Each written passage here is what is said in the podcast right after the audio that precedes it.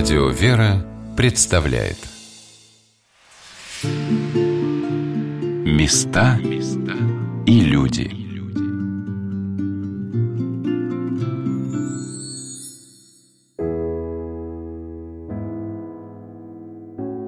Когда мы попадаем сейчас в тот или иной храм в России, мы иногда даже не удивляемся тому, как богато выполнен иконостас. Какие великолепные киоты украшают иконы, как стройно звучит хор и как слаженно на одном дыхании проходят богослужения. Но ведь было время, когда в храме на аналое можно было увидеть лишь бумажную иконку к празднику.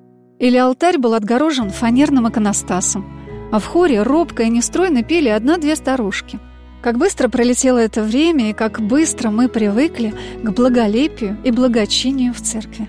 Но удивительным является то, что человек, первый раз переступающий порог храма, оказывается, прежде всего смотрит не на то, как храм украшен, а он хочет увидеть в нем того, кто покажет ему, как здесь все устроено. Сегодня мы знакомимся с одним из многих восстановленных за четверть века подмосковных храмов, расположенным на Щелковском шоссе в селе Анискино – это храм Рождества Богородицы. Елена Николаевна Пименова, казначей этого храма, встретила меня и осторожно провела от одной иконы к другой. Здесь очень много святых образов со своей историей. Икон, которые мироточили, икон с частицами мощей святых угодников. А вот какая история связана с Киево-Печерским образом Божией Матери – Икона, которая нас благословила, вот эта икона Киево-Печерская с предстоящими Антонием и Феодосием. Как раз была первая служба накануне праздника в честь этой иконы Престой Богородицы. Еще не было здесь ничего. Накануне этого праздника на вечерней службе отслужили все, а дверь была вот здесь вот. Закрыли здесь все на замок, а здесь столик стоял перед входом. Когда пришли утром, смотрят, на этом столике лежит икона. Причем она была, она такая старая, и в трещинках была, ну, как, как старинная икона такая. Стали друг у друга спрашивать, как, откуда, чего, никто ничего не знает. И мы так вот приняли это как благословение Престой Богородицы нашему храму. После этого эта икона у нас обновилась. Видите, она сейчас яркая, и нет на ней ни трещинок, ничего. Я даже спросила у батюшки, когда увидела это, я говорю, батюшка, а что, отреставрировали? Никто ничего не трогал ее. То есть вот сама у нас вот так вот она обновилась. Благословение, первое чудо. Что благословение, конечно, вот Престой Богородицы, мы восприняли его именно так. Елена Николаевна рассказала о послереволюционной истории храма Ванискина и о том, чем наполнена жизнь прихода в наши дни – Храм наш существует с 1738 года. В 1938 году храм был закрыт. И сперва были здесь склады, ткацкие мастерские, потом вообще разрушен был. И вот у нас здесь фотографии, если в каком состоянии был храм. В документах на наш храм написано, что памятник архитектуры не подлежит восстановлению. Но вот милостью Божией, стараниями, конечно, батюшки нашего настоятеля, отца Сергия, вот видите, какое благолепие сейчас в храме. Даже расписали собрали все иконостас, какой вот прекрасный у нас. Община у нас очень большая, дружная. Храм наш еще, знаете, можно назвать семейным общину, потому что у нас семьями ходит очень много деток, многодетных семей. По шесть человек детей, по пять, по трое это вообще уже как бы не считается, что это много. У нас гимназия при нашем храме существует уже много лет, и все выпускники стопроцентное поступление у них. То есть образование очень хорошее, потому что классы небольшие, преподаватели очень сильные. Конечно, немногие подмосковные храмы могут позволить себе создать православную классическую гимназию, в которой будут учиться более ста детей. Сейчас гимназия «Ковчег» имеет еще четыре отделения. О гимназии рассказал прихожанин Анискинского храма Роман Таргашин. Православная классическая гимназия «Ковчег», она существует в виде юридического лица, имеющего фактически пять, кажется, отделений. Первое из которых было как раз в селе Анискино, потом появилось в селе Душоново, потом в Щелково, Королеве, Балашихе. Частное, негосударственное образовательное учреждение, которое, оно существует на базе приходов, поддерживается силами прихожан, силами родителей. Полноценная лицензия гимназическая, полного среднего образования, дети учатся по обычной школьной программе, разве что у них в локальном компоненте существуют предметы по выбору, они больше посвящены изучению православия. Там нет как таковой платы за обучение, но родители посильно помогают приходу, который, соответственно, содержит эту школу. Роман радостно поделился тем, что в гимназии есть свой школьный автобус, который собирает детей с утра и развозит учеников домой после занятий. В Анискино в гимназии есть автобус, классический школьный автобус, собирает школьников на маршруте с утра, делает такой, наверное, тоже километров 50-100, наверное, в день получается пробега у автобуса. Ездит два круга, собирает школьников. Большая часть учеников, они действительно на школьном автобусе и приезжают. После уроков развозят, ну, почти как в американских фильмах. А еще в гимназии есть своя группа. Самое ценное, конечно, то, что на приходе есть такое сообщество людей, которые объединены, ну вот, вкладом, что называется, в следующее поколение. Я в каком-то смысле детям даже завидую, когда у них есть возможность на собственный выпускной не какую-то дискотеку с там диджеем нанять, а когда они сами со своей группой играют у себя на выпускном. Опять же, когда в школе существует группа, да, когда купили инструменты, барабаны, аппаратуру. У нас есть такой уникальный человек, тоже певчий на клиросе, Владимир, дай бог ему здоровья, Петрове, который с детишками занимается, продюсирует их группу, они под его руководством разучивают популярные песни, играют. Знаете, это тоже дорогого стоит, когда есть вот в школе группа и есть возможность у себя на выпускном играть любимые песни. А мне очень понравилось то, что в гимназии «Ковчег» большое значение уделяют изучению истории и подходят к этому творчески к вопросу о, школе. Когда есть возможность все-таки вовлекаться, очень многие родители, педагоги, они, несмотря там на какое-то скромное материальное вознаграждение или на полное отсутствие такового, они занимаются на радость, что называется, родителям и детям. Вот у нас, в частности, преподаватели истории школьные, они являются сами членами реконструкторских клубов и учеников вовлекают. Вот, в частности, есть московский клуб «Бутырская слобода». Это сообщество реконструкторов стрелецких войск 17 века Московского царства государства. Для слушателей, может, поясню, это не карнавал, да, не косплей, как говорят, да, это не люди, которые наряжаются в костюмы, а это люди, которые реконструируют быт, технологии, то есть там кафтан, который шьют, в том числе сами ребята шьют, да, ребят вовлекают, э, допустим, в пошив костюмов. Это ведь не просто купили там костюмы, одели, а это костюм, который должен быть сшит по технологиям того века. То есть никаких тебе швейных машинок, ни одного простроченного шва не должно быть. То есть это сукно ровно такое же, какое было в 17 веке, там по цвету, по толщине. Это нитка, иголка, это фурнитура, которая доступна была в 17 веке технологически. Ребятки сами шьют эти костюмы, потом там выезжают в лагеря на фестивали реконструкторские, живут в палатках, там не в спальниках, а там в шкурах, как положено. Готовят еду на костре. Для мальчишек это, конечно, большое приключение увлечение, да, вот там ездить в походы. Что самое главное, они историю воспринимают уже не словами сухих учебников, а они ее проживают, переживают, да, они совсем по-другому усваивают какие-то моменты этой истории, по-другому ее совсем понимают глубже. Причем оно ведь потом проецируется на весь предмет, да, это же ведь не только 17 век, да, вот они 17 век изучали на уровне там чашек, котелков и бандольер, а потом они ведь уже более вдумчиво относятся и ко всем последующим периодам истории учатся смотреть на время глазами современников. Это очень важная такая вещь, которая такую историчность сознания формирует. Она дорого стоит. И педагогам, которые тратят на это свое время, силы, деньги, главное, это отдельно, конечно, спасибо. Роман – отец пятерых детей, четверо из которых учатся в гимназии. Он сказал о том, что считает наиболее важным и ценным в этом прекрасном деле – Самое уникальное это все-таки сама форма организации, потому что когда собираются единомышленники, объединенные общим делом обучения детей, взращивания детей, с чем мы столкнулись, да, как родители вот на рубеже там 2000-х годов, что школа отказалась от воспитательной функции. У нас официально образование было переведено в разряд услуг, соответственно, у нас образование стало теперь образовательной услугой. Школа декларировала отказ от воспитания, то есть э, школа э, взяла на себя обязанности по даче знаний, пришедшая на смену модель дачи знаний с абстрагированием от воспитания привела к тому, что воспитание взяла на себя, не знаю, там улица, телевизор, в школу хлынули все те пороки, которые, так сказать, в этих же медиа воспеваются. Школу уже современную нельзя назвать зоной свободной от грубого насилия, зоной свободной от пропаганды человеческих пороков, потому что всему этому дети, к сожалению, в школе набираются. Поэтому отдать должен, конечно, батюшке, который был предводителем этого процесса создания этой школы, был, остался, собственно, духовником. Основная идея школы это в том, чтобы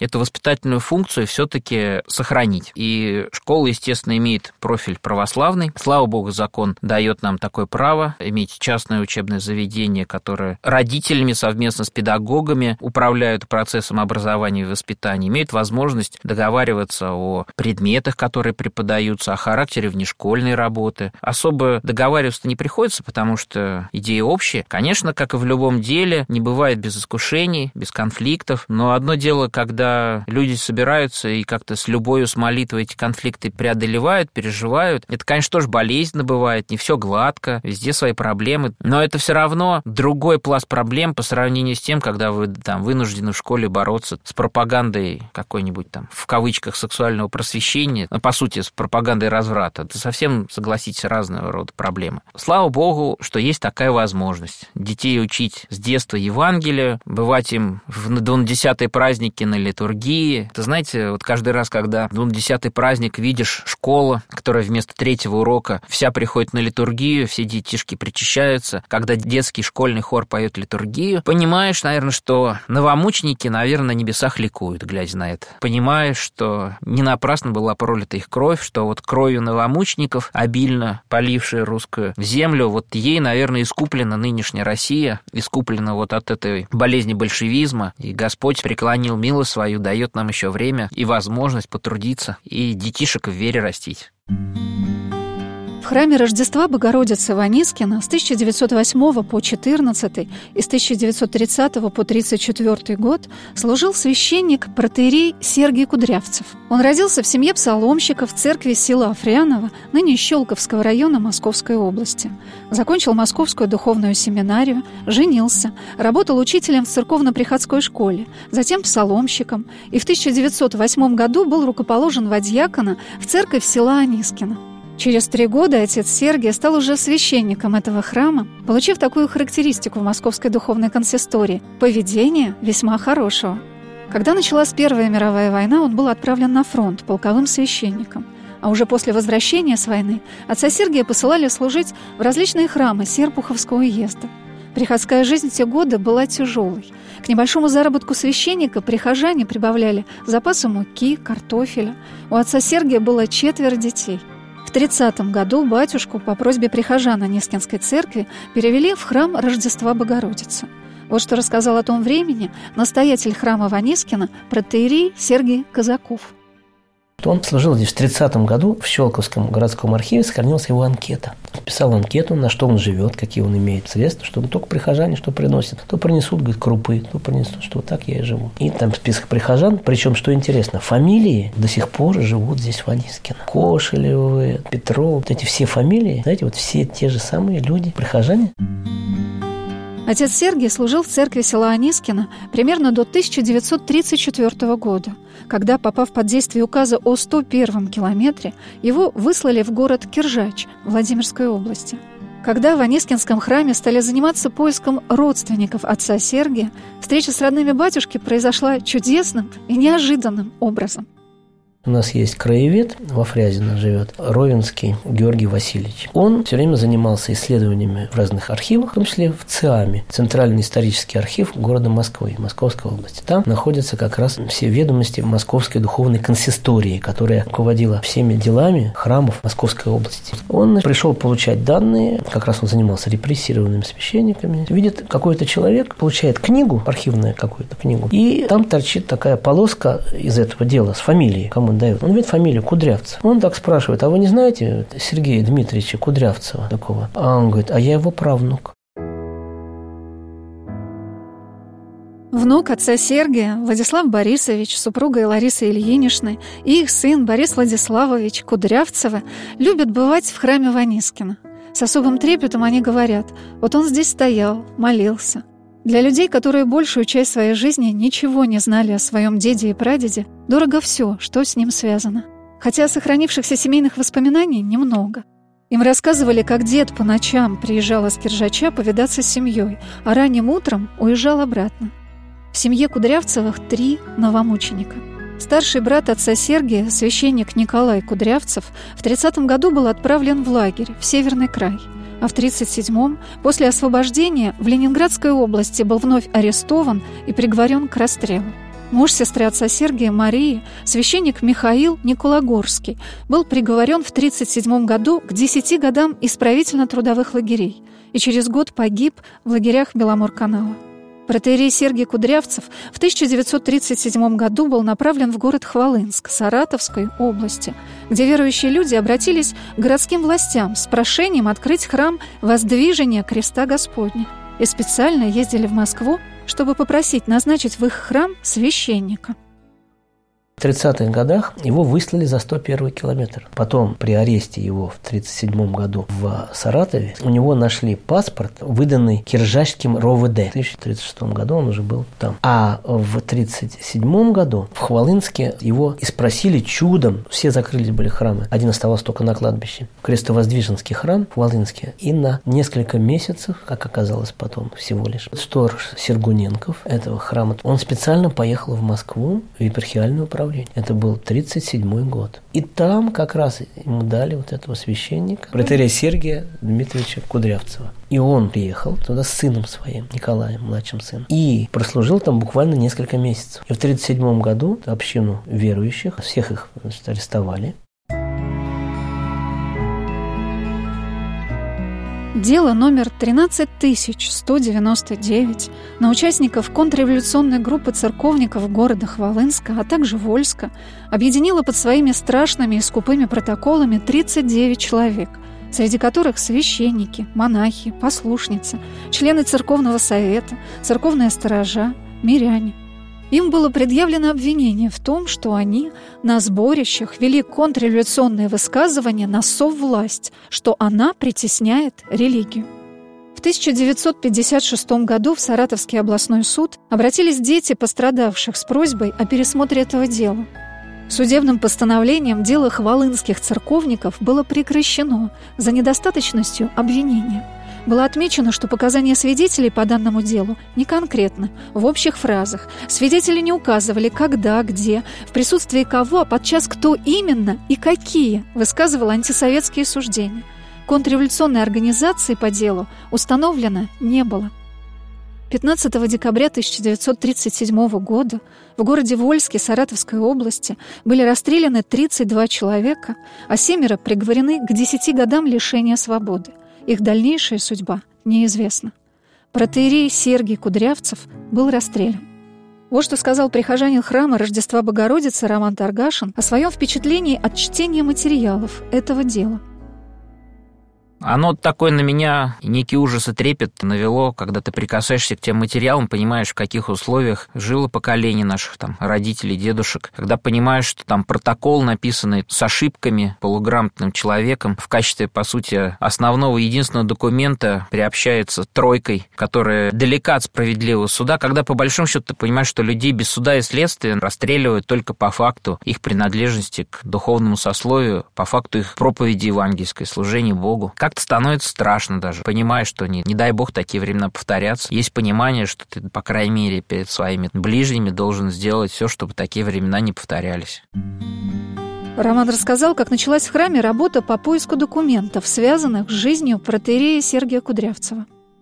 История чудесная по-своему. Потому что когда мы узнали, что священник нашего храма был расстрелян, естественно, захотелось найти материалы дела. Это было время как раз канонизации новомучеников. И стали искать дело, когда выяснилось, что расстрелян он был в Саратовской области, в Хвалынске, откуда я родом. Я постарался, соответственно, своих друзей в области попросить помочь. У меня много было друзей, работающих в правительстве, и вот с их помощью удалось в архиве ФСБ Саратовской области найти расстрельное дело отца Сергия Кудрявцева Кудрявцева, которая, в общем, я так понимаю, послужила основным материалом для канонизации. Опять же, нашли не сам оригинал, а были сделаны копии отдельных страниц, оставались какие-то еще невыясненные аспекты биографии отца Сергия, поэтому комиссии по канонизации возникли вопросы, и вроде дело как-то уже надолго легло, ну не то что под сукно, но как-то не двигалось. Вот, и вдруг потом, когда мы уже не то чтобы забывали, но как-то подумали, что ну ладно, не судьба, вдруг увидели уже публикацию публикациях журнала заседаний Священного Синода запись о том, что принято было решение о канонизации новомученика Сергия Кудрявцева в соборе новомучеников и исповедников земли русской.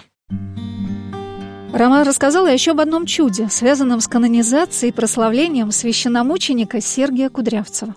Тоже интересная история. Собственно, в деле расстрельном, который нам выкопировали, не было фотографии отца Сергия, и поэтому, когда уже батюшка был прославлен, стал вопрос о написании иконы, о поиске фотографий. В районном архиве была найдена фотография прихода, точнее, приходской воскресной школы храма села Анискина, где детишки, соответственно, со священником на первом плане были сфотографированы, и по срокам вроде бы все складывалось так, что это вот то время, когда отец Сергий там служил, и это должна быть его фотография. Собственно, эту фотографию фотографию и взяли для написания иконы, которая была заказана матушке Натальи Соколовой. Это дочь Николая Евграфовича Пестова и автор многих книг, вот «Под кровом Всевышнего», в частности, наверное, наиболее популярный. Так вот, эта фотография была использована как источник для написания иконы. Икона была написана, причем вроде бы с портретным сходством, все как положено. И потом вдруг, благодаря поискам в архивах родственников, нашлись подлинные фотографии отца Сергия, и стало понятно, что это другой батюшка, батюшка был изображен фотографии, ну, то есть совсем другой. Даже и черты лица отличаются, и пропорции даже. Но что удивительно, когда фотографии подлинную сопоставили с иконографическим образом, все до единого человека, которые имели возможность сравнить икону и фотографию, сказали, ну да, конечно же, да, это отец Сергий изображен. Портретное сходство как бы получилось даже еще более полным. Ни у одного человека не вызвало вообще сомнений точности этнографического образа по сравнению с вновь найденной подлинной фотографией отца Сергия. Тоже совершенно, ну, казалось бы, в каком-то смысле чудесное событие. Как быстро человек дистанцирует от себя свое прошлое. Казалось бы, мы принадлежим лишь ко второму поколению после Великой Отечественной войны. В наших руках письма наших дедушек с фронта или послевоенные фотографии родителей – Осознание не хочет быть рядом с трагическим прошлым. Хочется, чтобы это было давно и не с твоей страной. Но ведь всего лишь 25 лет назад храм Ванискина лежал в руинах. А страшному 37-му в этом году 80 лет. Но удивительно то, что в церкви этот ход времени совсем другой. Чем пристальнее вглядываешься в потускневшие фотографии новомучеников – тем явственнее становится то, что, может быть, именно благодаря им ты сделал первый шаг по направлению к храму, двери которого еще были закрыты. Настоятель храма, протеерей Сергей Казаков, рассказал, как храм Ванискина устоял в годы лихолетий. А храм наш, его хотели уничтожить несколько раз. Первый раз в 1941 году. Архивные данные мы нашли в Щелковском городском архиве. В 1941 году собирались его взорвать. Сначала всю позолоту с икон сняли, отправили в завод золотой, как лом. И уже было постановление его взорвать в 1941 году помешала война. А в 80-м году, перед Олимпиадой, здесь же будут все время проезжать по дороге они вдруг увидят такую развалину. Значит, будут проезжать по дороге иностранцы, увидят, как нехорошо. Не успели подготовки и решили закрыть какими-то щитами. В конце концов, не знаю, были эти щиты в 80-м году или не были, но, по крайней мере, в 89-м уже такой кустарник разросся, что когда я пришел в 90-м году в начале, здесь к храму была пристроена колокольня, была пристроена керосинка, Воняло керосином страшно. Там керосин продавали же в 50-60-х годах. Керосинный был насос. Рядом, вот где сейчас мы с вами сидим, здесь, на этом месте, была за год контора. Это здесь кладбище. Здесь кладбище, которое около храма. Старинное кладбище. Многие протестовали там, верующие. Но, тем не менее, за год конторы здесь была уже много лет. И также первое время она оставалась здесь, когда мы начинали восстанавливать. Сейчас храм Рождества Богородицы Ланискина собирает под свои своды большой приход, который живет богатой творческой жизнью. Рядом с храмом расположено здание воскресной школы с домовым храмом апостола-евангелиста Иоанна Богослова. Построен новый крестильный храм в честь иконы Божьей Матери Троеручица. Для этого храма написано на Афоне в Хиландарском монастыре копия чудотворного образа Пресвятой Богородицы – в храме можно заказать требы в Хиландарский монастырь и приложиться и к другим иконам, привезенным с Афона. Паломничество в этот храм совершить очень просто. От метро Щелковская ходит автобус до села Анискина.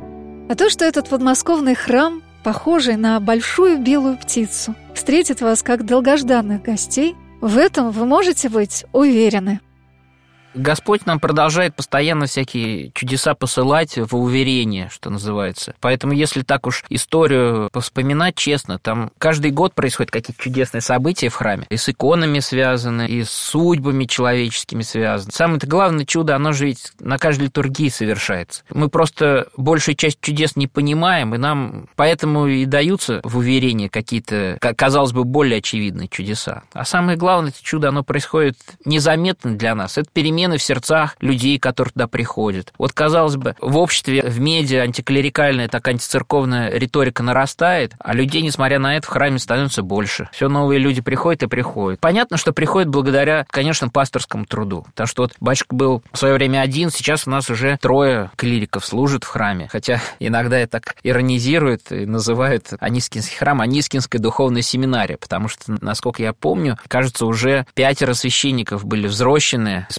прихожан Анискинского храма. Наверное, знаете, чем примечателен храм? Что пастыри, они не просто литургическую службу несут свою, но и человеческую. Вот как в Евангелии сказано, заповедано было апостолам быть ловцами человеков. Так вот и батюшки нас такие ловцы человеков. Они каждого человека нового, которого они увидят, они всегда как-то примечают и стараются вовлечь в литургическую жизнь, познакомиться лично, помочь сделать первые шаги. Можно так часто увидеть, как батюшка, увидев какое-то новое робкое лицо, перешедшее порог храма, а это расстояние дальнее, да, может через весь храм прибежать только для того, чтобы этот человек в смятении или еще в каком-то смущении непросвещенном храм не покинул, чтобы поговорить с ним обязательно, найти время. Вот это самое дорогое. Потому, наверное, и школа живет, несмотря на все трудности, особенно материальные, конечно, трудности. Господь вот не оставляет он своих служителей.